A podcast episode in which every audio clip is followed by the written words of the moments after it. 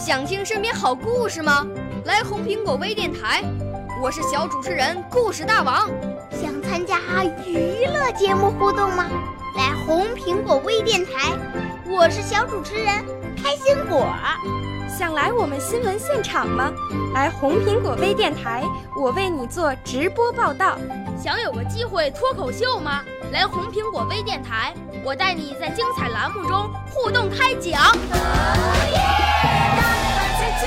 我们的语言魅力在这里提升，我们的儿时梦想从这里起航。大家一起喜羊羊。少年儿童主持人，红苹果微电台。现在开始广播。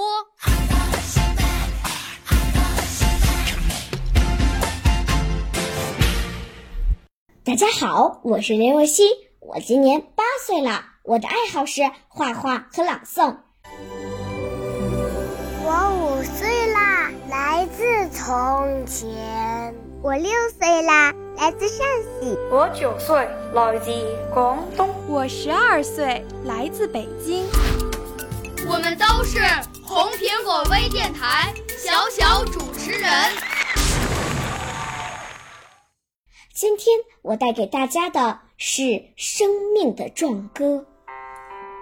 一个大雨倾盆的上午，在无锡，年仅二十五岁的邓友平老师离我们而去了。记得那时，余沙初中奇缺老师，邓友平主动要求担任毕业班英语、物理、化学三门主课的教学，日复一日超负荷的工作。凭着春蚕吐丝般的爱，凭着献身教育的热血与勇气。他硬是把所任学科的学生成绩排列到了全县第一名。多年来默默无闻的山沟沟，终于飞出了一只只美丽的金凤凰。一九八九年四月，邓友平在万县教育学院学习结束后，顺便到医院检查右臂的一个硬块。诊断结果竟是癌症，在医生的再三劝导下，他去了重庆。就在住进医院的当天，他在病床上给学校写了一封长长的信。信中，他只简单介绍了自己的病情，却用大量篇幅谈了对毕业班的复习建议，还请学校撬开他的寝室。拿出他临走前拟好的物理和化学复习计划，供代课老师参考。他早把生命置之度外，一心只想到事业、学生。当邓老师知道自己的癌症已到晚期时，他毅然离开了医院。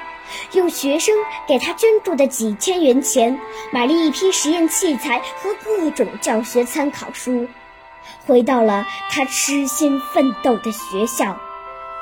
在实验室里，他一蹲就是一天。原先杂乱无章、满是蛛网灰尘的实验室，变得窗明几净、井然有序了。人虽有情。病魔无情，这位生命不息、耕耘不止的老师，终于倒下了。人们不会忘记邓友平，以他平凡中寓于伟大的行动，谱写了一曲生命的壮歌。人们不会忘记这一天，一九九一年。七月九日，少年儿童主持人，红苹果微电台由北京电台培训中心荣誉出品，微信公众号：北京电台培训中心。